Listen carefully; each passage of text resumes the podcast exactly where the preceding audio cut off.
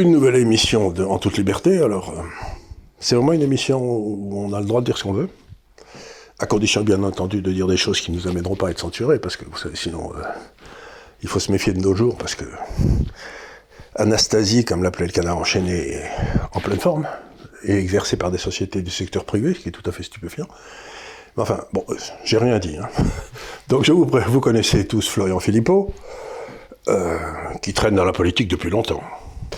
Depuis. euh, alors, depuis toujours, parce que je me suis toujours intéressé à la politique. Après, dans la politique, euh, au sens où les gens l'entendent, euh, depuis euh, une dizaine d'années. Oui, c'est ça, je vous avais Un rencontré. peu dans- moins même. Un Ouais, peu moins, d'une dizaine un peu d'années. moins. 9 ans. Donc, euh, Florian Philippot a donc une. euh, c'est un vieux routier, même s'il a l'air jeune comme ça. Moi, je suis un, jeu- un jeune dans la politique. Lui, c'est un ancien. Euh, je fais pas de politique d'ailleurs, mais je voulais simplement vous poser la- des, tas de questions sur votre parcours, parce que sociologiquement, quand je regarde ce pays, je me dis dans le fond, les valeurs qu'on appellerait de la droite républicaine me semblent majoritaires dans le pays. Et ça fait beaucoup, d'années qu'avec beaucoup de talent, la droite réussit à se faire battre dans un pays où elle est majoritaire. Donc je voudrais que vous m'expliquiez qu'est-ce qu'il y a de- derrière cet échec incroyable de la droite qui réussit pas à représenter ses idées. En tout cas, le public ne, pense pas qu'il les représente. Et sans vouloir être un grand spécialiste du futur, j'ai pas l'impression que ça se présente très très bien pour 2022, parce que j'ai l'impression que quand ils vont avoir ce que disait De Gaulle, c'est-à-dire c'est pas le vide qui est à craindre, c'est le trop plein. On va avoir euh, 15 candidats de droite, quoi. C'est euh, qui chacun feront 1%, ce qui sera merveilleux. Donc, essayez de m'expliquer vous qui avez vécu ça de l'intérieur, d'où vient cette espèce d'extraordinaire échec de la droite depuis euh, 40 ans, depuis Giscard? Avant de vous répondre, je peux vous poser une question? Oui. Qu'est-ce que vous entendez par droite? Ben, j'attends par droite, si vous Ça, voulez. ça m'aidera à vous répondre. Ça dire- J'entends par droite le gars, euh, dans le fond, qui correspondait à la définition de Pompidou, vous savez, sur arrêter d'emmerder les Français. Ouais. C'est-à-dire le gars qui euh, pense qu'on a besoin d'un État, que cet État fasse son boulot d'État, les, droits régaliens, mais que dans le fond, euh, il serait bien qu'il cesse de nous emmerder tout le temps. Quoi. Vous voyez ce que je veux dire? Donc une espèce de... À la fois, vous êtes républicain, vous êtes vous êtes euh, démocrate, vous, vous trouvez que la démocratie, le vote, c'est très bien et tout et tout, vous y tenez beaucoup d'ailleurs, mais euh, vous, aimeriez, vous aimeriez bien qu'il vous laisse un peu tranquille, quoi. Donc pour moi, ça, par exemple, pour moi, au début, la révolte des Gilets jaunes était typiquement une révolution de droite. Ouais, d'accord, je vois. Mais donc pour moi, être de droite, c'est dire euh, laissez-moi bien tranquille, quoi. Ouais. Alors, je vais vous répondre. C'est vrai, je vous ai posé cette question parce Vous avez que bien fait parce que j'ai peu raisonné dans ma vie en droite et gauche, en fait, je vous le dis. Hein. Parce que je me suis lancé en politique, euh, et puis j'ai été construit comme ça, sur des vous débats. avez, vous avez raisonné en souverain, non souverain. Oui, c'est ça. Et puis euh, vraiment, je vous, ai- vous m'avez dit depuis quand vous faites de la politique, j'ai souvenir que j'allais rentrer en sixième, je me passionnais pour le débat sur Maastricht. Vous voyez, parce que bon, c'était l'âge que j'avais à l'époque, et, euh, et ça- pour moi, ça n'a jamais été un débat droite-gauche. C'était un débat, c'était un débat entre ceux qui en fait aimaient la France et ceux qui pensaient que ça y est, c'était fini, qu'il fallait la liquider, euh, voilà. Et alors, je pense que vous mettrez dans la première catégorie la droite, en fait. Et, et c'est vrai, je suis d'accord avec vous d'ailleurs sur les gilets jaunes. Je pense que c'était une, une- une révolte euh, extrêmement euh, Une euh, bonne vieille. Oui, exactement. C'est une De- bonne vieille Très saine, très Très saine. en, en mélangeant d'ailleurs des salariés et des indépendants. Et je crois que c'est ça qui fait la force. euh, Quand il y a que les salariés, c'est une manif de la CGT. Tout de suite. Quand il y a, et quand il y a les indépendants en plus, et d'ailleurs c'est les premiers à être partis aussi, euh, ça donne tout à fait autre chose et ça peut prendre une autre tournure. C'est-à-dire que beaucoup des euh, indépendants ont manifesté cette fois-ci avec leurs salariés, c'est chose dire. Mais c'est ça. Donc euh, ils étaient, euh, ils étaient ensemble, ils avaient des liens communs, ils travaillaient dans les mêmes endroits et tout et tout. Donc Alors moi je vais utiliser le mot si ça vous va. hein. Je dirais, pourquoi le camp patriotique, on va dire, celui qui... alors qui, aime son pays, qui en même temps euh, est euh, euh, attaché à la liberté individuelle, à la liberté d'entreprendre, qui considère qu'il faut un État, et, mais pas un État délirant et qui fasse n'importe quoi, mais un État, et au passage un État souverain, c'est-à-dire un État qui gère sa monnaie, qui gère ses frontières, pas l'espèce d'État qui n'a plus ces pouvoirs-là et qui se déchaîne contre le peuple, en fait, en quelque sorte, pour compenser le pouvoir qu'il n'a plus. Pourquoi on gagne pas? Bah, je pense que d'abord on gagne pas parce que parce que euh, on, est, euh, vous, avez presque, vous avez presque répondu vous-même, on est dans l'incapacité d'abord de s'unir. Moi, je le constate. Mhm. Euh, ça fait des mois et des mois, surtout dans le contexte actuel de la crise, mais ça avait commencé avant, que j'essaie, que j'appelle à au moins un minimum de coordination intelligente entre nous, hein, c'est-à-dire créer au moins peut-être une association ça n'engage à rien, c'est même pas un parti politique. Avoir une charte en commun, présenter, faire des événements ensemble, faire des rassemblements ensemble. Je me rends compte que c'est très très compliqué. Parce qu'il y a cette obsession pour l'élection présidentielle. Je vous le dis clairement, hein, vous n'avez pas en face de vous quelqu'un qui est déclaré pour l'élection présidentielle de 2022, et c'est pas du tout mon sujet, très sincèrement. Mais dès que quelqu'un se déclare candidat à l'élection présidentielle, c'est foutu. Il ne pense plus qu'à ça matin, midi et soir, pas simplement en se rasant, comme disait l'autre, c'est matin, midi et soir, il pense à sa candidature à l'élection présidentielle, euh, euh, euh, et, pas, si vous voulez, la plupart du temps, malheureusement, pas dans une optique saine, en se disant qu'est-ce que je vais pouvoir apporter à mon pays et comment je vais pouvoir rassembler une majorité de Français pour enfin renverser la table.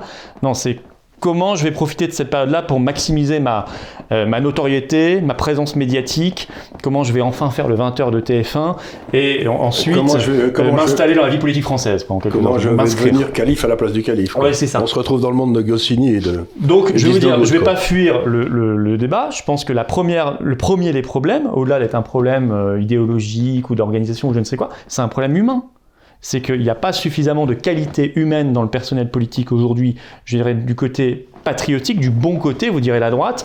Euh, mais si je peux vous arrêter une seconde, moi quand j'étais enfant pour qu'on l'emporte, pour qu'on l'emporte, mais quand j'étais à Amiens, enfant, mon père était officier là-bas à Amiens euh, dans les années 50, il y avait toute une gauche qui était patriotique. Bien sûr. C'est pour ça que moi je vous dis, je ne pas en droite dire, euh, La droite, c'est pas du tout un truc. Euh, c'est pas le patriotisme, c'est pas du tout une vertu euh, de droite. Il y avait toute une série. Moi, mon père était copain avec un sénateur de la Somme à l'époque qui s'appelait le sénateur Jules, je crois. Un nom comme ça. Et ben, le sénateur, il était pas plus patriotique que tu mères, quoi. Et il était socialiste. et donc, ce qui m'étonne, c'est une autre façon de poser la même question, c'est Qu'est-ce qui a amené l'émergence de toute une classe de population, en particulier dans les élites, qui s'est mis à détester son pays? Qu'est-ce qui s'est passé? Ça a commencé avec Giscard, à mon avis, mais...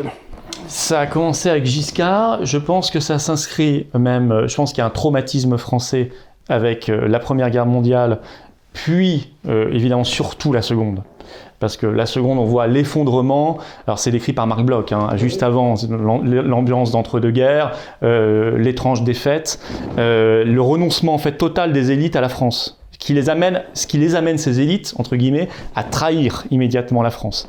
Euh, cette espèce de de, de, de, de Gaulle qui, pendant toutes les années 30, essaie d'alerter euh, via Paul Reynaud et d'autres, il essaie d'alerter en disant on va se faire dévorer parce que notre parce que parce qu'on n'a pas pris conscience qu'il fallait passer à une autre génération d'organisation de l'armée, l'armée de métier, euh, la modernisation de notre notre aviation, etc. C'est tous les livres qu'il a écrits entre deux guerres qui ont été lus en fait par Hitler pas par l'état-major euh, français.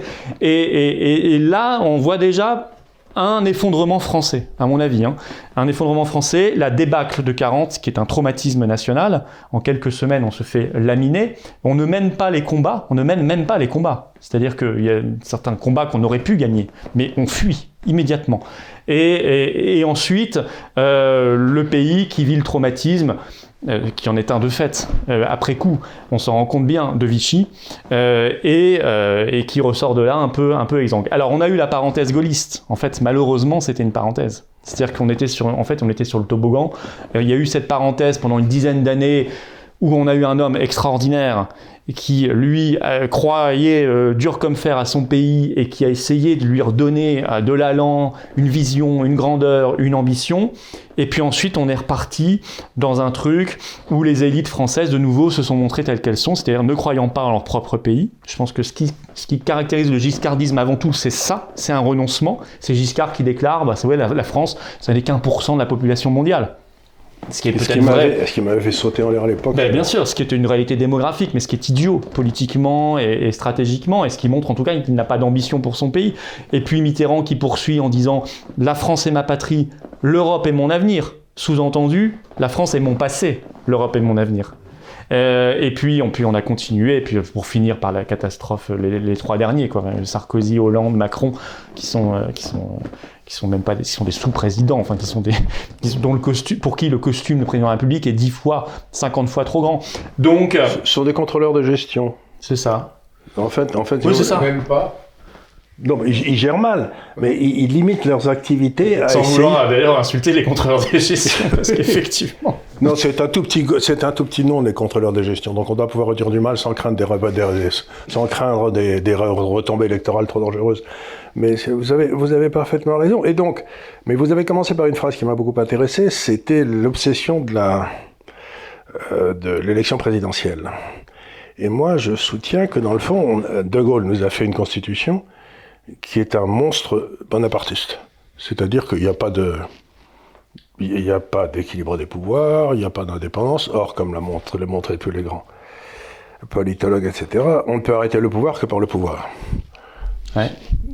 Et donc, à partir du moment où vous n'avez pas d'indépendance de la magistrature, vous n'avez pas d'indépendance que le, le, Parlement est une chambre d'enregistrement qui correspond à rien, etc., ben, le seul endroit dans lequel on puisse exercer une activité politique, c'est la présidence de la République, puisque les autres, c'est que des théâtres d'ombre où les gens s'agitent. Donc, toute la vie politique française est organisée autour de l'élection présidentielle et, euh, le système de sélection des élites qu'on a mis au point pour amener des gens vers cette destination ne marche pas du tout. Donc on a un but, qui tout le monde veut être président, mais au moins aux États-Unis, il y a des primaires qui se passe pendant un an, où les gens vont se faire élire partout. Et puis euh, à la fin, il y a des gars qui se dégagent, c'est pas les meilleurs, etc. Mais enfin, au moins, il y a eu concurrence pour l'élection. Oui, puis c'est un régime présidentiel aux États-Unis, assumé. Donc en face, il y a un Parlement puissant. En face, il y a un Parlement puissant. Et il y a euh, un, système judiciaire très puissant avec la Cour suprême. Et dans la Constitution américaine, il est mentionné que les trois pouvoirs sont égaux. Ouais, c'est vrai. Il n'y en a aucun qui est supérieur aux deux autres. Ils sont égaux. Et eh bien ça, c'est parce qu'on a en France, vous avez le pouvoir du Napoléon du moment, et puis les deux croupions. C'est pas normal. Bah, disons que la, constitution de la cinquième, elle est, elle est formidable quand vous avez quelqu'un de la trempe d'un De Gaulle. Quand vous avez un De Gaulle qui, par ailleurs, je, quand même, je le signale, dans la Ve République, est celui qui a fait le plus de référendums. Parce que c'est quand Parce qu'il trouvait sa légitimité, lui, du peuple. Donc il Exactement. C'est-à-dire que lui, il a fait pas mal de référendums. Et d'ailleurs, quand il en a perdu un, 69, il l'avait annoncé avant, il est parti. Bon, ensuite, on a eu des espèces de présidents euh, de plus en plus en mode dégradé d'ailleurs, hein, euh, qui, euh, jusqu'à arriver à nos contrôleurs de gestion, qui ne font plus de référendums, qui, quand ils les perdent, Chirac 2005 ne démissionne pas, voire bafoue le résultat du référendum en le faisant passer ensuite, traité de Lisbonne, par le Parlement. Euh, ça, c'était Sarko. Sarko, oui, Sarko, c'est juste après, effectivement, trois ans après le. le, mais Chirac n'avait pas démissionné. Et, euh, et, on arrive maintenant à Macron qui, lui, veut nous faire un pseudo-référendum pour mettre le mot euh, les petits oiseaux dans le premier article de la Constitution, si j'ai bien suivi, c'est ça. Alors qu'en plus, l'environnement est déjà dans la Constitution, puisqu'on a déjà la charte de l'environnement depuis 2004. Donc tout ça, c'est vraiment c'est se moquer de nous. Enfin, c'est des sous-référendums sur des sous, des sous-problématiques qui ne changeront rien. Euh, moi, je pense que la crise Covid qu'on vit en ce moment, elle montre ce que vous dites, qu'il n'y a pas de contre-pouvoir en France. Je prends tous les contre-pouvoirs. Le pouvoir judiciaire, le juge des libertés qui était censé défendre nos libertés publiques, liberté de culte, liberté d'entreprendre, enfin de, travailler tout simplement, liberté de se déplacer, euh, liberté euh, familiale, liberté de, de, pouvoir aller ne serait-ce que faire du ski, liberté de manifester, etc. Où est ce juge des libertés dans la crise Covid? Moi, j'ai lu toutes les décisions du Conseil d'État. Toutes. À part une sur euh, les messes, qui a donné à moitié raison aux, demandeurs, hein, qui, a, obligé l'État à revoir la jauge. Au début, c'était 30 personnes, vous vous souvenez, même dans En fait, il s'est trompé, c'est 30%. Oui, oui, il s'était planté. Il s'était planté. Ils que Macron a confondu 30 personnes avec 30%. Ça montre quand même le niveau de... C'est comme Bruno Le Maire qui savait pas ce qu'était un hectare, si vous voulez. C'était euh, Bruno Le Maire qui, oui, qui, qui, qui, qui, avait dit une phrase qui m'a laissé. Le, Bitcoin est très dangereux parce que si vous achetez, si vous achetez du Bitcoin, vous pouvez, vous pouvez perdre plus que votre mise. On peut pas perdre plus que 100%, quoi. sauf si on a pris du levier. Mais sauf si on considère qu'un hectare, ça fait, euh, ça fait 50 mètres carrés, quoi. Donc, si, ou que 30% et 30, c'est pareil. Mais, bon, bah, il faut euh, pas en vouloir, il a fait normal suplettre. Ah.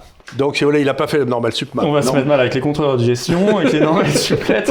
Donc, je vais pas venir trop souvent, moi. Mais, alors. Mais pour l'instant, on n'a pas dit de mal Je reprends le fil de. Non, mais ça, vous pourrez en dire autant que vous voulez, c'est pas un problème.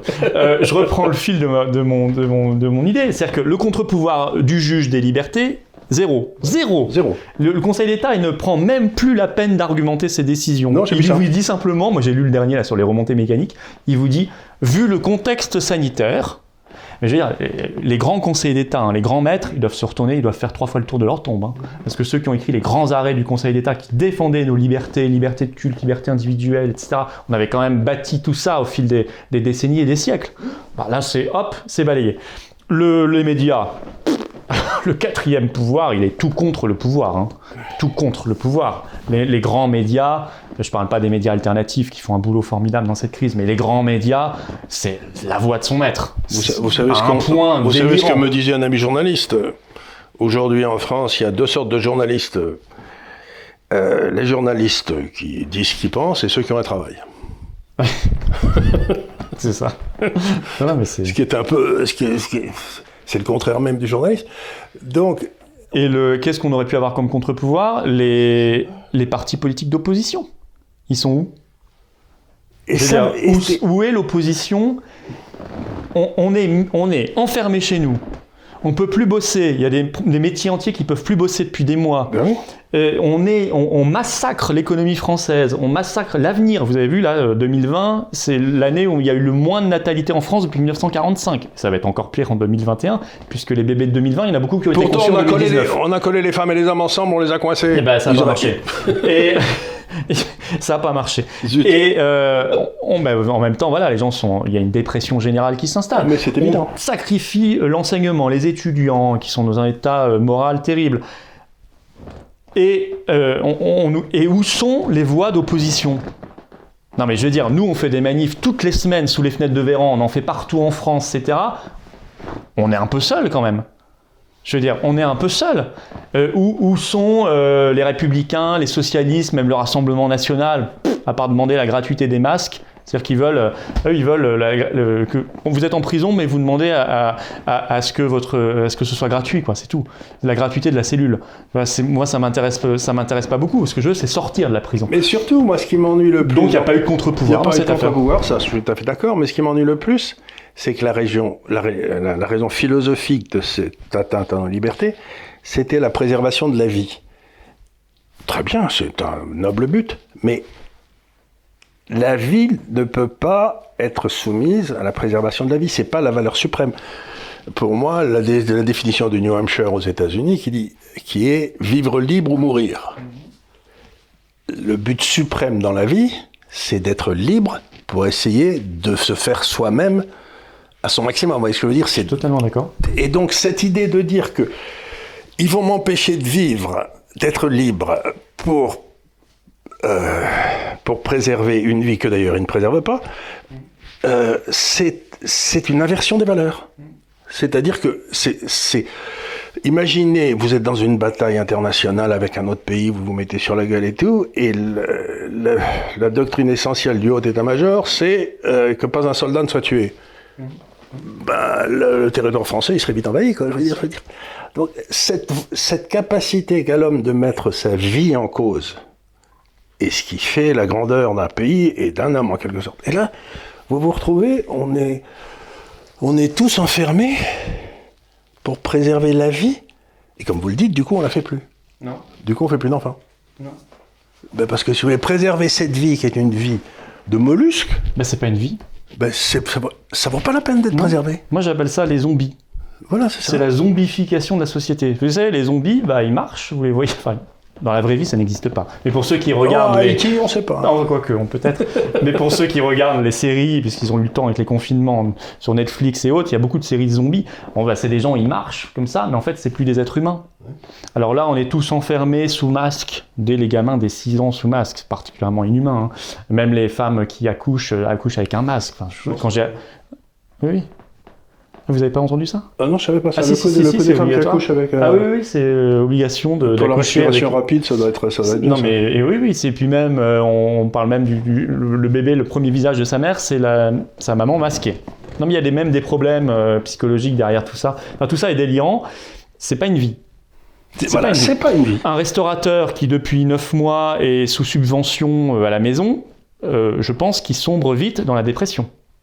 Euh, le, et, et peut-être qu'on en reparlera après, mais enfin moi je l'encourage plutôt à suivre la voie italienne. Le révolte. Bah évidemment, évidemment. Mais il y a un moment, si Et, vous voulez, et où ils nous trouveront comme clients, j'espère, tous ensemble, Ah, suite. pour aller prendre une entrecôte frite chez eux, euh, reprendre une choucroute ou, euh, ou ce qu'on veut, et pour leur faire des clients. En tout cas, moi, le 1er février, ils le savent, je leur ai dit, je suis disponible, et toutes nos troupes seront disponibles pour remplir leur restaurant. Euh, bien sûr que c'est au bout d'un moment la révolte. Je veux dire, c'est... Ben, c'est ce que disait saint Thomas d'Aquin, qui disait à partir du moment où un pouvoir prend des mesures illégitimes, illégales, etc., la révolte est un droit. Oui. C'est une nous. On a un général, le général Blanchon, enfin il est tout jeune retraité, il a à peine 60 ans, général 3 étoiles, mais c'est notre référent à la défense nationale. Il est général, donc si vous voulez, on ne peut pas faire plus euh, respectueux de la discipline. Grand général. Il a, il a tweeté l'autre jour, moi-même j'en étais surpris, mais je l'ai retweeté parce que j'ai trouvé ça formidable. Il a dit Ne craignez pas, euh, ne craignez pas ce que, vous allez, euh, ce que vous risquerez en cas de désobéissance. Craignez ce qui va vous arriver si vous continuez d'être soumis. Mais vous savez, c'était la. Venant d'un général 3 étoiles, j'ai trouvé que c'était un- ça avait un sacré panache et que c'était et que c'était euh, que c'était vrai. C'est ce que disait Bernanos. Il disait euh, ce qui a fait des dégâts dans l'histoire, c'est pas les bruits de bottes, c'est le glissement feutré des pantoufles. Et donc aujourd'hui, euh, on fait tout pour qu'il y ait le glissement feutré des pantoufles qui domine, en nous empêchant de nous réunir les uns avec les autres pour gueuler. Je veux dire, comment voulez-vous organiser une résistance si chacun d'entre nous doit- est, est- est bloqué à la maison? Ah bah ne c'est peut pas ça. sortir. Tous les lieux de d'amitié, de chaleur humaine, de socialisation sont fermés. Mais voilà, alors Va il nous regarder. restait le net et ils sont en train de nous en, de nous en virer. Ils sont en train de nous en virer. ah oui, oui. Euh, enfin, il faut migrer vers les. Moi, je suis en train d'organiser, si vous voulez, la migration de tous mes réseaux. Euh, Enfin, je garde les réseaux GAFAM parce qu'il y a du monde. J'ai pas le choix. Et tant qu'ils sont pas censurés, je vais pas non plus me tirer une balle dans la tête tout seul.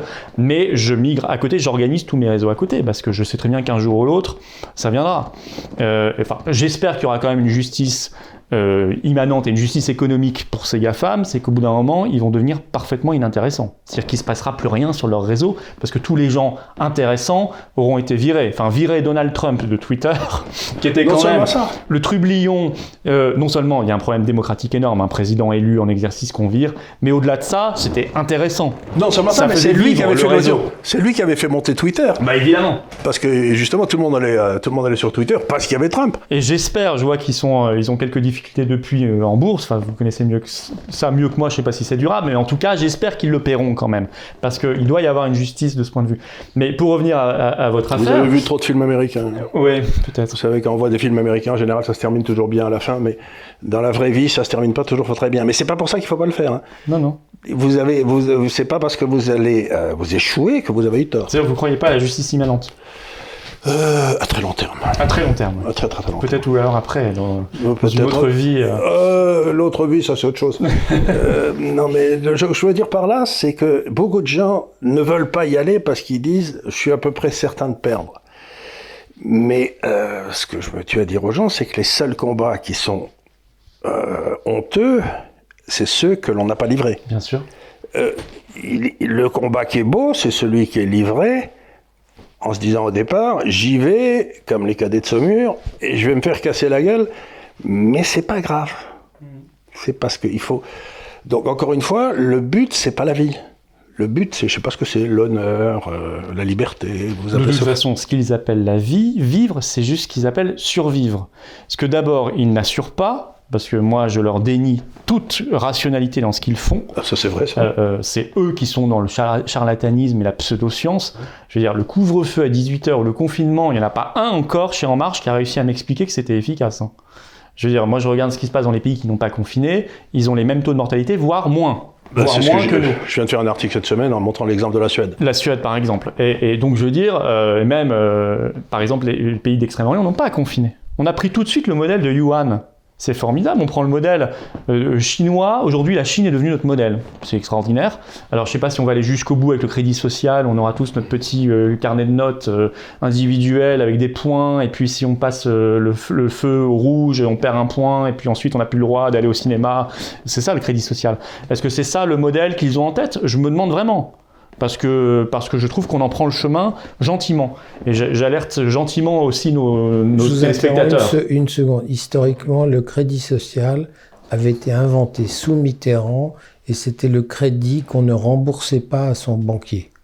Ah oui, ça c'est autre chose. Non, non, mais c'est... Euh, l'expression. Euh, Alors là, ça a été repris en Chine. Vous voyez ce que c'est le crédit social ah, en Chine hein C'est ce système de notation. Euh, on voit si on est citoyen ou pas. Quoi. Oui, et puis les notes sont publiques. Chacun peut consulter la note de son voisin. Euh, bon, enfin tout ça est. Mais, mais on y va progressivement parce que le passeport sanitaire, vous savez, si vous êtes vacciné Covid, vous avez le droit d'aller au restaurant, au cinéma, de prendre un avion, prendre un avion, etc. Si vous ne l'êtes pas, vous n'avez pas ces droits-là. C'est déjà, on est déjà exactement sur ce chemin-là. Et quand je vois un sondage qui montre que 50% des Français sont d'accord avec ça, mais moi, je suis toujours Ça, ça m'a inquiété. Hein. Oui, mais je, suis toujours méfiant des sondages parce que je me souviens du livre de Philippe de Villiers dans lequel il disait, quand il s'était présenté à la présidence de la République, tant qu'il payait pas de sondage, il avait des notes minables. Puis dès le moment où il s'est mis à payer les sondages, il a gagné quelques points. Il a gagné les points suffisants pour lui donner de l'espoir et aller chercher l'argent. Donc, ce que je veux dire par là, c'est que les sondages, il faut jamais oublier que euh, ils disent que celui qui les commande veut et qu'il suffit de tourner la question dans ce sens-là. Quoi. Est-ce que vous êtes pour euh, le, euh, les 50% qui ont voté pour qu'on soit on nous mette une puce dans l'oreille et tout et tout euh, faute de quoi la quasi-totalité des Français, des petits-enfants français mourraient, ou est-ce que vous êtes contre? Oui, si on contextualise la question, c'est sûr qu'on peut, on peut manipuler pas mal. Mais bon, malgré tout, je pense qu'il y a quand même, euh, au-delà de ça, je pense qu'il y a quand même, malgré tout, on les voit, hein, des Français qui, pour l'instant, sont dans un état de sidération, euh, de peur, qui euh, n'arrivent plus à réfléchir. Mais je vais, je vais Parce qu'on leur injecte de la peur toute la journée par voilà, intraveineuse, et ça, ça, si vous voulez, pour moi, ça inonde un peu leur synapse. Il y a certains Français qui, je les vois, hein, je vais vous dire, je les vois, hein, après vous me direz votre ressenti, mais j'en vois certains qui n'arrivent plus à sortir de ce schéma, qui sont persuadés que la seule solution c'est soit le confinement, soit le passeport sanitaire. Et ils n'arrivent pas à rationaliser en se disant, attendez, c'est 0,05% de mortalité, donc on va se calmer tous, c'est l'âge médian 85 ans, ça a même gagné un an là. 85 ans, les morts du Covid, c'est l'âge médian. Euh, il y a des soins préventifs, prophylaxie, et il y a des traitements partout dans le monde qui marchent. Il y a des médecins en France, ils, les font comme ça, euh, euh, sous le manteau, ils vous donnent le, petit traitement parce que, parce que Véran interdit aux médecins libéraux, là aussi, en question, question liberté, c'est quand même incroyable. C'est la première fois dans l'histoire de France. C'est la première fois. Les médecins libéraux n'ont plus le droit de prescrire. et, et donc il faudrait juste revenir un tout petit peu au calme, euh, on nous dit les gestes barrières. Enfin, moi, comme vous, comme tout le monde, depuis que je suis tout petit, on m'a appris. Oui, bah, quand tu es malade, tu as des symptômes, tu vas pas te jeter sur ta grand-mère et lui faire un gros bisou. Euh, ou même vos collègues, on dit aujourd'hui, je t'embrasse pas, j'ai la crève, ou je te serre pas la main, j'ai la crève. On sait ça, on l'a toujours appris. Le cas échéant, on se lave les mains avant de déjeuner. On se lave les mains. Je veux dire, c'est de la responsabilisation individuelle. On sait le faire. On n'a pas besoin d'être domestiqué euh, ou d'être parqué comme du bétail pour, pour, pour savoir gérer une maladie. Surtout une maladie qui n'est pas la peste noire, qui n'est pas Ebola, qui n'a pas 30% Non, c'est ce que vous avez dit, et je vais le répéter, c'est que sur 1000 personnes qui ont eu cette maladie, qui l'ont eu, hein, il y en a 997 qui survivent. Ce qui est quand même, c'est quand même, ça veut dire qu'il n'y en a que 3 sur 1000 qui meurent, et que l'âge moyen de la mort, comme vous l'avez dit, est de 85 ans, et qu'en général, ils ont d'autres pathologies. Tout à fait. Donc, on est là et on se tape la tête contre les murs pour un truc qui, dans le fond, quand vous regardez historiquement, par exemple, quand je vivais à Londres, dans les années 80, euh, à la fin 89, il y avait une épidémie de grippe terrible. Il y a deux fois plus de gens qui sont morts, si vous regardez les statistiques, du, décès en Angleterre à l'époque. En tout, le total des décès, il y a deux fois plus de gens qui sont morts que pour le Covid à Londres, là maintenant. Et j'en avais pas entendu parler. Je vivais à Londres à l'époque avec mes enfants. Je savais même pas qu'il y avait eu cette, euh, cette- Donc vous vous dites, mais ils sont complètement ça, ils sont complètement fous. Quoi. Vous, vous regardez l'historique de la, la natalité française et que vous voyez depuis 100 ans, vous avez eu des pics comme ça, et celui-ci, il n'est pas parmi les plus gros. Quoi. Donc vous Mais dites, si- mais- il suffit de prendre l'obésité. Je veux dire, le- quand on regarde les statistiques de l'obésité, ça touche 17% des adolescents.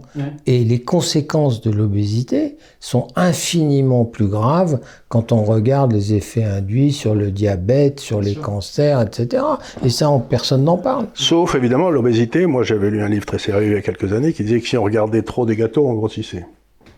Ah Bon? Donc, si tu veux, ça serait peut-être contagieux. Donc, je ne sais pas. Mais enfin, je ne crois pas. Mais enfin, Ben, si on regarde trop le Covid à la télévision, on finit par l'attraper aussi. Parce que je en crois tout cas, on attrape un gros coup de déprime. hein, ça, c'est sûr. Non, mais d'ailleurs, je pense que le fait de nous en parler en permanence comme ça, ça stresse les gens. Et le stress n'est pas bon pour le système immunitaire. Je veux dire, on devrait. euh, Pour moi, une des très grandes aberrations, c'est la fermeture des salles de sport. Je pense que c'est une très grande aberration. Euh, une population qui doit affronter une épidémie, il vaut mieux qu'elle soit en bonne santé, morale, psychique et euh, physique. Et, et donc qu'on lui permette de se dégourdir les jambes, donc, les- donc pas de confinement, voire de courir, voire d'aller faire du sport en salle de sport. Et d'interdire de faire du ski dans la montagne, parce que ça, c'est hautement contagieux. Voilà, ça aussi. D'ailleurs, on l'a vu en Suisse, euh, ils ont laissé ouvert leur euh, remontée mécanique. Et là, on a eu le bilan hier, zéro explosion de cas de Covid. Donc, on est en train de flinguer le premier domaine skiable au monde. Les gens ne le savent pas, la France, c'est le premier domaine skiable au monde, pour rien. Et ils viennent d'annoncer que probablement en février, ils vont pas rouvrir. En plus, pas de bol, c'est une année où il y a énormément de neige, y compris dans les petits massifs comme les Vosges, etc., qui n'en voient pas tous les ans. Bref, tout ça est absolument délirant, alors qu'il y a des traitements qu'on devrait le prendre de manière beaucoup plus euh, Alors, sereine. Arrêtons. Oui. Parce que, bon, on est, aller on- sur on sur- d'accord. Mais Ouais. pourquoi ils, sont, pourquoi, pourquoi ils nous font ce, ce caca nerveux? Pourquoi ils, nous en, pourquoi ils nous en mettent comme ça? Ils, ils sont pas, ils- Enfin, je veux dire, on peut dire ils sont pas idiots, d'accord, peut-être le sont-ils. Mais je veux dire, euh, quand j'étais, euh, il y a bien longtemps, je faisais mes études, j'avais un professeur qui disait, il faut jamais réfléchir au complot, il faut toujours réfléchir à la bêtise. Parce que les- la bêtise est une bien meilleure explication que le complot. Alors, à votre avis, c'est juste qu'ils sont bêtes et qu'ils savent pas dire je me suis trompé et revenir en arrière Ou est-ce qu'il y a un immense complot, comme je le lis partout, mais j'ai du mal à le croire? Non, mais je pense que, enfin moi c'est juste mon explication, elle vaut ce qu'elle vaut. hein. Je pense que au début il y a un effet d'entraînement et de copie. Voilà, c'est ça. C'est-à-dire que Yuan fait son confinement, l'Italie le copie, Euh, mais pour tout, le- pays. Yuan c'est euh, 1,5% de la population chinoise. hein. Ils n'ont pas confiné, ils ont jamais confiné, ils ont, mais ils ont jamais confiné un milliard 400 millions d'habitants. Non, non, bien sûr que non. Euh, ensuite, nous, ça correspond à toutes nos populations. Euh, ensuite, l'Italie copie, l'Espagne copie, la France copie. Ça s'est passé comme ça chronologiquement. L'Angleterre qui copiait pas, c'est dit après tout, s'ils le font tous, c'est qu'ils doivent savoir quelque chose que je sais pas, et ils sont mis. Ça, c'est la dimension, si vous voulez, bêtise. Euh, après, pareil pour le masque à l'extérieur. On nous dit, bah, il faut mettre le masque partout, et puis on ne réfléchit même plus, le masque à l'extérieur. Enfin, moi, je reviens de la Réunion, là. Euh, les- les- ils, ont- ils sont chanceux, ils ont, ils ont encore leur restaurant il n'y a pas de couvre-feu. Je leur ai dit, battez-vous, parce qu'à mon avis, ça va pas durer. Mais leur dernier mort Covid, c'était le 15 décembre, il y a un mois. hein. Et en ce moment, il y a deux personnes en réanimation à sur toute l'île de la Réunion, un million d'habitants, hein, quasiment. Euh, et pourtant, depuis novembre, ils ont le masque obligatoire à l'extérieur, il fait 30 degrés. C'est invivable. C'est objectivement invivable. Les pique-niques interdits, couvre-feu le 31 décembre. Il y a eu un mort en un mois et deux personnes en réanimation. Euh, donc si vous voulez, ça, ça, là, on est encore dans la bêtise. On se copie, on copie, on n'arrive plus à sortir de sa logique, on n'arrive plus à faire marche, arrière parce qu'on est parti dans un truc délirant. Après, il faut pas, je pense, tout mettre sur, le dos de la bêtise.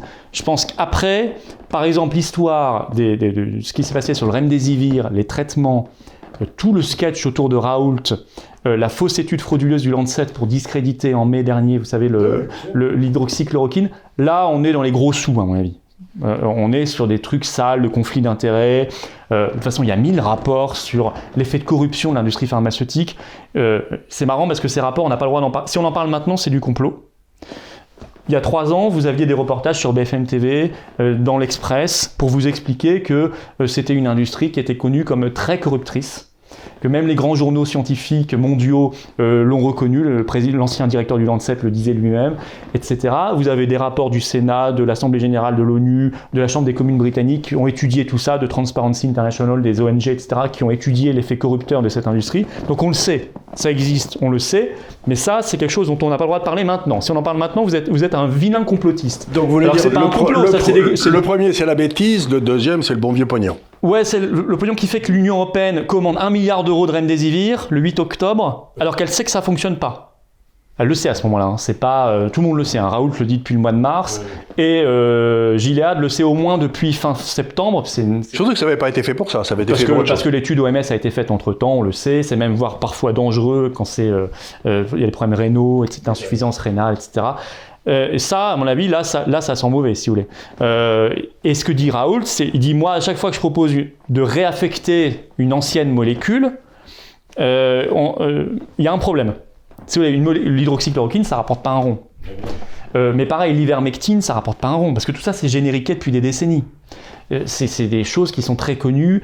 Donc, donc dès qu'on est sur ce, ce type de molécule, il n'y a personne pour financer la recherche, et il y a surtout des gens pour vous mettre des bâtons dans les roues.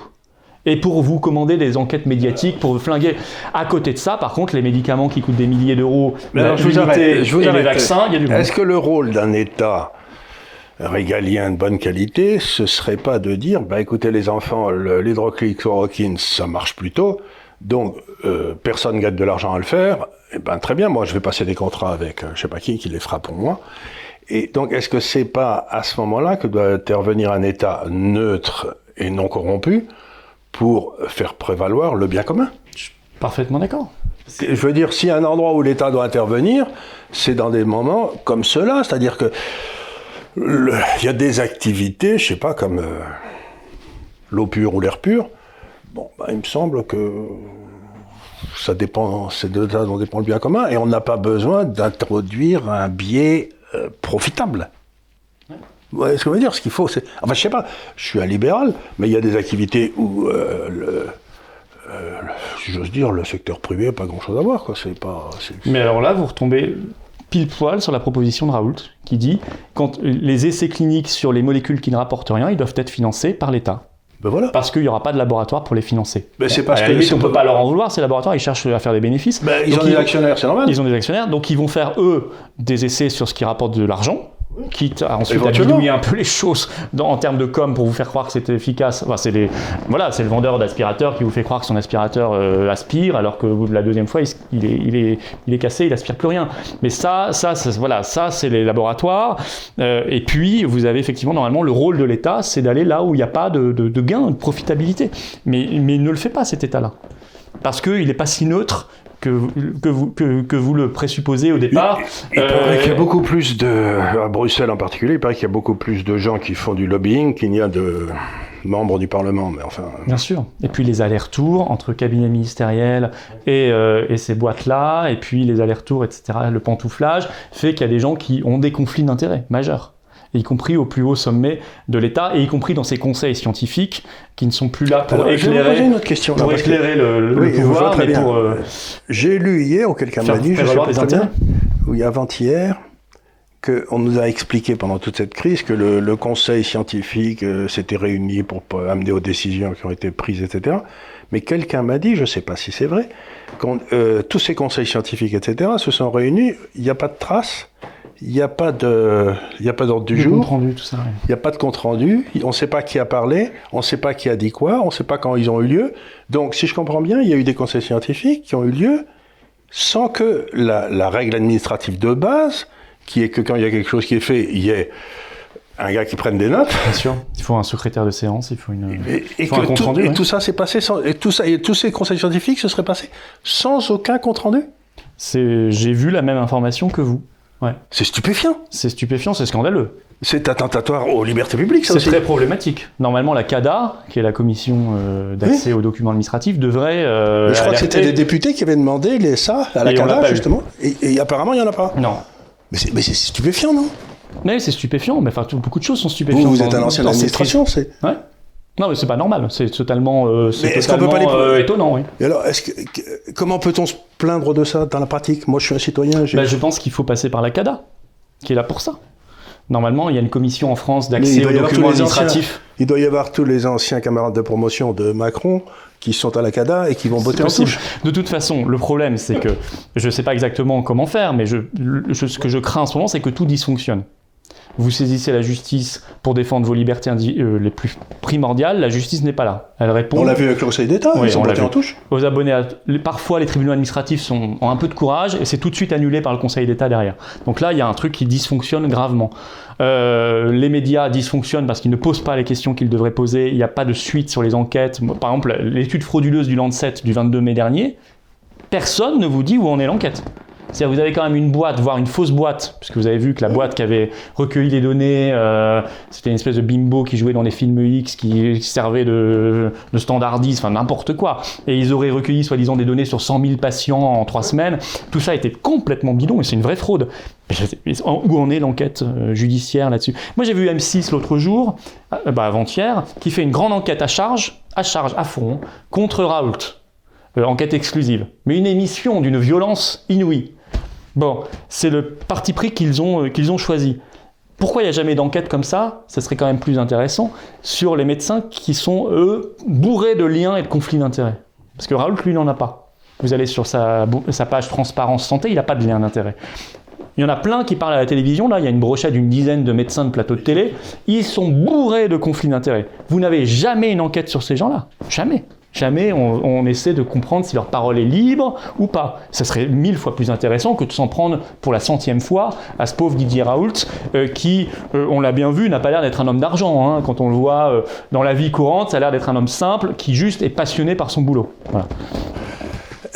Bon, alors, J'ai une troisième réponse quand même à votre question sur parce qu'il y a la bêtise, il y a L'argent. le fric et les conflits d'intérêts. Troisièmement, je pense qu'ils ont vraiment pris goût à, à nos voilà. Ouais, il y a un trouvent que c'est sadisme. bien, quoi. Il y a un sadisme, il y a un il y a sadisme. un intérêt politique. C'est tellement plus pratique d'avoir une population à la maison euh, ou qui la boucle à 18h plutôt qu'une population qui éventuellement peut être un tout petit peu énervée dans la rue. Euh, voir dans les urnes. Parce que je vous signale qu'ils sont en train d'essayer de faire passer le vote par correspondance, là. Ah, Comme aux États-Unis, pour être sûr de gagner. Sous prétexte Covid. Ah Oui, bah, c'est comme ça qu'ils ont, ils ont battu Trump. Vous avez vu cet amendement là, déposé par des députés d'En Marche, hein, il y a 2-3 jours, hein, pour l'élection présidentielle. hein. On n'est pas beaucoup à en parler. Moi, j'ai fait une vidéo euh, pour un peu tirer la sonnette d'alarme. L'opposition, là encore, zéro. hein. Personne n'en parle. hein. Ça, c'est c'est stupéfiant. Alors, bon, très bien. Donc là, il y a quand même un truc aussi. hum, euh, on on- on s'achemine vers quelque chose de, de plus sadique et De plus dangereux. de plus dangereux. Ouais. C'est-à-dire de manipuler le droit de vote, quoi. de- le vote, le Oui, vote et des puis, euh, Français. et puis jouer contre nos libertés. De jouer contre les libertés, parce que c'est une façon de. ben, euh, Qu'est-ce qu'on fait? Euh, moi- alors, moi, je voudrais formuler la question comme ça. Vous nous avez dit tout à l'heure, justement, que c'était compliqué de rassembler ce qu'on peut appeler la droite. hein.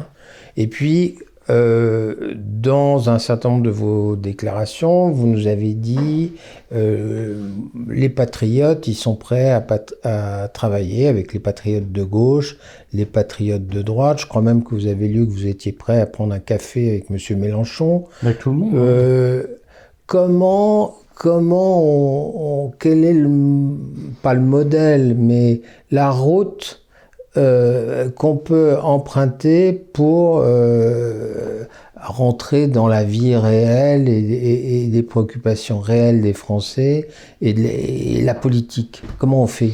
Et vous, comment vous auriez envie de faire Ben, moi, dans je, un monde idéal? moi, j'essaie de faire vraiment. C'est-à-dire que moi, je veux dire, on organise nous des rassemblements. Maintenant, ça va être la, samedi prochain. le- ça va être le- la douzième semaine consécutive. On est sous les fenêtres de Véran. Chaque fois, il y a de plus en plus de monde.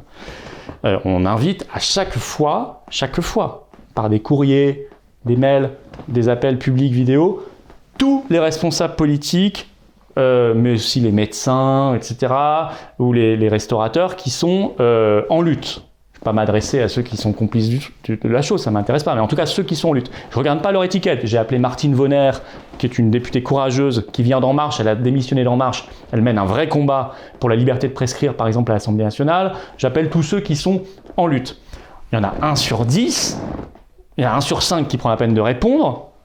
Euh, si, par exemple, Jean-Frédéric Poisson, il a répondu, ils sont venus, ils ont pris la parole et il revient quand il veut, il le sait. Ben ça, je trouve que c'est une démarche intelligente. Il a même appelé officiellement tous ses sympathisants à venir à nos manifs. Mais c'est même plus maintenant nos manifs, c'est doit être les manifs de tout le monde, puisqu'il n'y a que nous qui les organisons.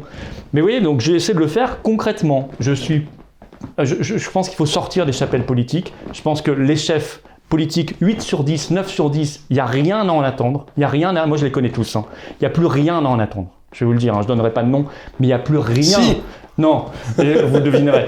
Il y a trop d'ego, il y a trop de calculs politiciens, il y a trop de mensonges et de manipulations, euh, et, stop. Donc moi, je laisse ces gens-là, y compris dans le camp souverainiste. Je peux, j'en peux plus. Donc moi, je m'adresse directement aux gens maintenant. Et, et alors parfois, les chefs viennent quand même, euh, type poisson et ça, tant mieux. Ils veulent pas venir. Ils viennent pas parce qu'ils sont omnubilés par leur candidature présidentielle ou je sais pas. Mais il n'y a pas d'autre chose à faire. Je veux dire, il faut s'adresser à tout le monde et il faut, puisque le pouvoir veut qu'on reste chez nous, isolés les uns des autres, à la bouclée, il faut faire exactement l'inverse, qu'on soit dehors, entre nous et qu'on l'ouvre. Voilà. Nous, on prend le mégaphone, on prend le micro, etc. On bouge. Et, puis, il y, y a des initiatives qui viennent des restaurateurs, on va les soutenir massivement.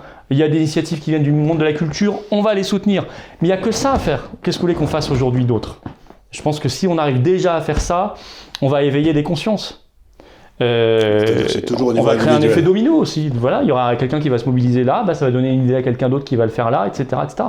Il faut que ce pouvoir voit qu'il n'arrive pas à nous manipuler et à, à nous gérer comme du bétail, quoi. Euh, on- qu'on qu'on- qu'on garde une dignité euh, humaine, l'honneur. L'honneur français aussi, qu'on défende cette flamme française. C'est cette idée que euh, les Français, c'est pas ça, c'est pas les gens qu'on nous montre à la télé qui sont très heureux d'aller se faire vacciner avec leur masque de là à là euh, et, qui euh, voient papy et mamie derrière le plexiglas et qui en sont très heureux. Euh, C'est pas ça être français. Au bout d'un moment, il faut peut-être euh, ranimer aussi un peu ce qu'il y a dans les tripes des gens. Je sais pas, moi j'essaie de trouver par tous les moyens, on tâtonne, on cherche. Euh, c'est une situation incroyable qu'on est en train de vivre, donc voilà, on- donc on tâtonne. Ben, je suis tout à fait d'accord avec toi. Vous, on tâtonne de compagnie, si vous voulez. Mais justement, on interviewe des gens Ah bah, vous vous. venez quand vous voulez à nos rassemblements prendre la parole, les gens Où sont ravis de vous voir d'ailleurs. Où, c'est Véran Où, c'est en dessous de ses bureaux C'est Place Pierre Larocque, c'est euh, dans le 7 on est vraiment sous son. Euh, C'est près de derrière les. Une fois on l'a vu même au derrière, 40. c'est les, derrière les invalides, c'est ça? Derrière les. non, Oui, c'est tout près, c'est c'est euh, vous regarderez Place Pierre Larocque, euh, 7e d'accord. arrondissement. euh, D'accord, euh, tu sais où c'est toi?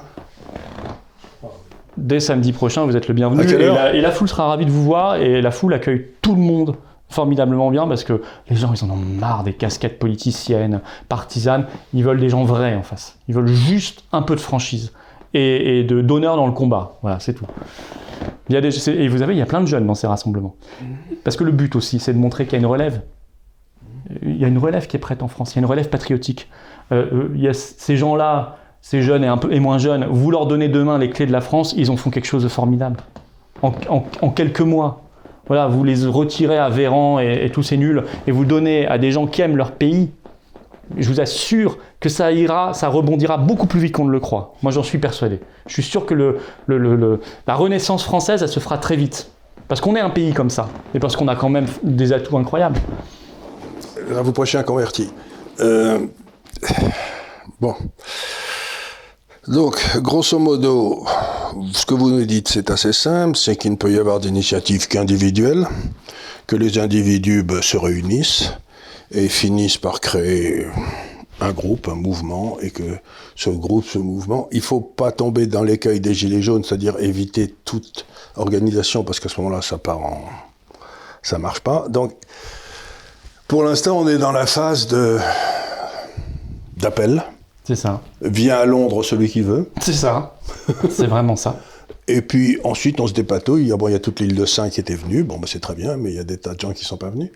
Puis ensuite, ils viennent petit à petit. Et en 44, ils étaient tous à Londres. Quoi. C'était, euh, Ce sera pareil, là, vous verrez. mais oui, de, de tant et si bien que ceux qui ont été au début, plus personne n'en parlera. Ils Non. sont mis à la trappe tout de suite. Non, mais ça, je suis tranquille. Ça, c'est toujours comme ça que ça se passe. Bon, donc c'est, on est donc dans la phase. Moi, ce que j'essaye de dire aux gens, c'est qu'il me semble que la France, je suis rentré il y a 6 ou 7 ans parce que je me disais ce pays va pas du tout. Euh, donc je me disais, je sais pas ce que je vais faire. Enfin, je peux pas. Si le bateau doit couler, je veux être dessus. Quoi, c'est pas. C'est une, vieille histoire. Et je me suis dit, ce pays ressemble de plus en plus à ce que j'appelle un feu de tourbe. C'est-à-dire que vous savez, quand vous avez du charbon qui est là, un mauvais charbon, de temps en temps ça prend feu, et puis vous avez un geyser qui part là, puis un geyser qui part là, puis un autre qui part là-bas. Et en fait, c'est le même feu. Et j'ai l'impression que la France est un pays qui est en train de connaître comme un feu de tourbe, c'est-à-dire que vous avez des geysers qui sortent partout, mais qu'on ne se rend pas compte que le feu est là, en dessous, qu'il brûle en dessous. Et, que euh, ben, Est-ce qu'il faut, dans le fond, réfléchir si on a des, des idées euh, sur l'organisation du pays C'est qu'il faut éviter que ça ne se termine en drame, ce feu de tourbe. Il faut trouver une façon de le structurer pour qu'il ne devienne pas, qu'il brûle pas tout. Quoi. Parce qu'on a eu des, des, des, périodes dans notre histoire où on a cramé un peu des gens qu'on n'aurait pas dû cramer. Quoi. C'était, il y aurait peut-être eu une meilleure solution que de couper la tête à la moitié des gars. Quoi. Donc, ce que vous dites, et ce que j'entends très clairement, c'est que pour l'instant, on est dans le diagnostic du feu de tourbe.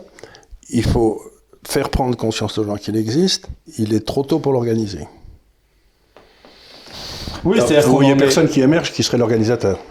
Non, mais c'est même. Bah non, honnêtement, aujourd'hui, euh, je pense qu'on n'en est pas là parce qu'on en est dans une phase où il faut faire prendre conscience aux gens, déjà qu'il y a une autre, un autre chemin possible. Qu'ils ne sont pas obligés de croire que c'est confinement, euh, passeport sanitaire. Cette espèce de couple infernal, qu'il y a autre chose. Qu'on peut préserver totalement notre pays, nos libertés, nos métiers, et euh, qu'il y a des traitements, voire de la prévention.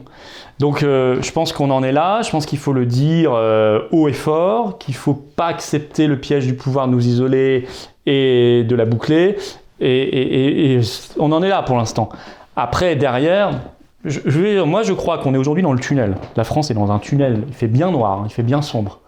Euh, je vois pas du tout la petite lumière pour l'instant. C'est le train qui arrive en face, la petite lumière. Oui, en espérant que ce On est dans l'hygiénisme national. Oui, une horreur, on est dans une horreur totale. Enfin, d'ailleurs, déjà avant le Covid, mais c'est vrai que le Covid, ça a accéléré les choses.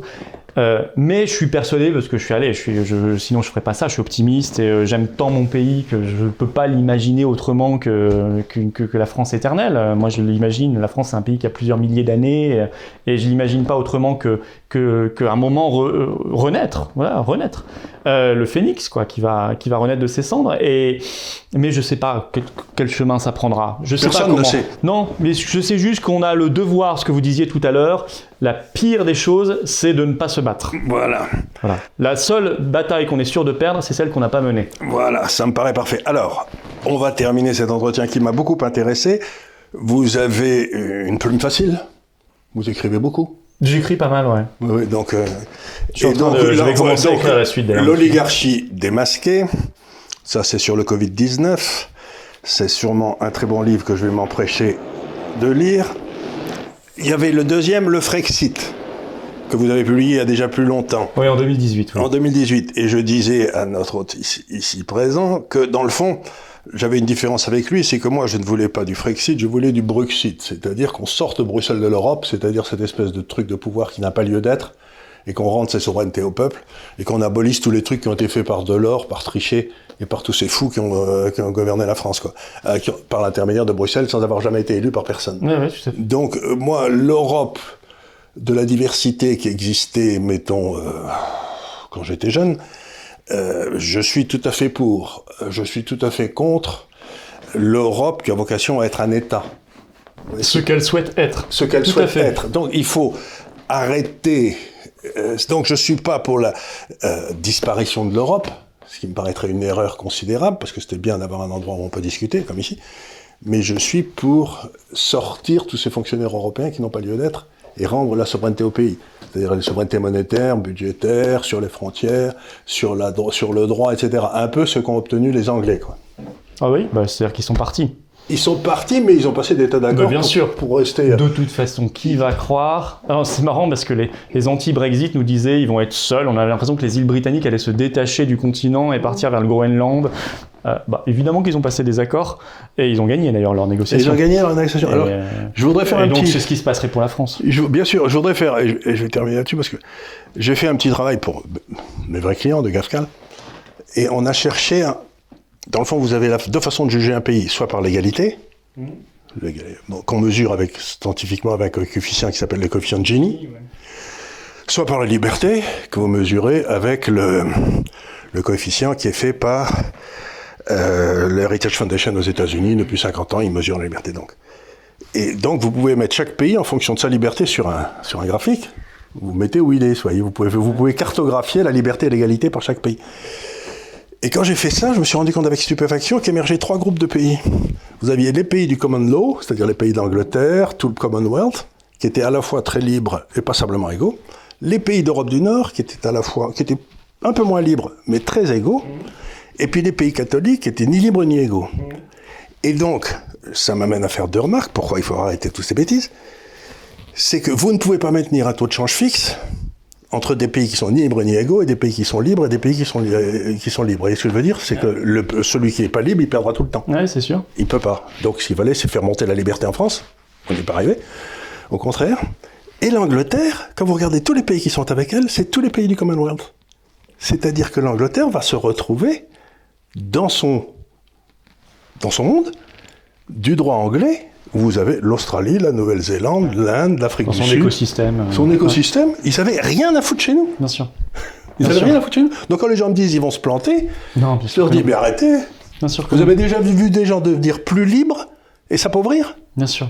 J'ai vu toujours des gens qui devenaient Bien moins sûr. libres et qui s'appauvrissaient. Mais des gens plus libres et qui s'appauvrissent, je connais pas d'exemple. Ouais. Oui, puis en plus, ceux qui font ce genre de calculs, souvent, ils sont des calculs qui sont là pour tromper les gens. hein. Bien sûr.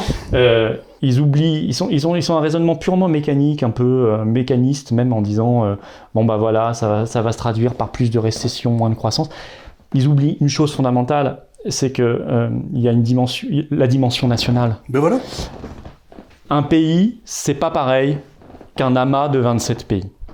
Il n'y a pas de, dame de l'Union européenne, il n'y a pas d'histoire commune, il a pas de, ça peut pas nous emmener vers quelque part qui, qui fait qu'on se dépasse soi-même. Il n'y a pas de grand projet national possible par définition avec l'Union européenne.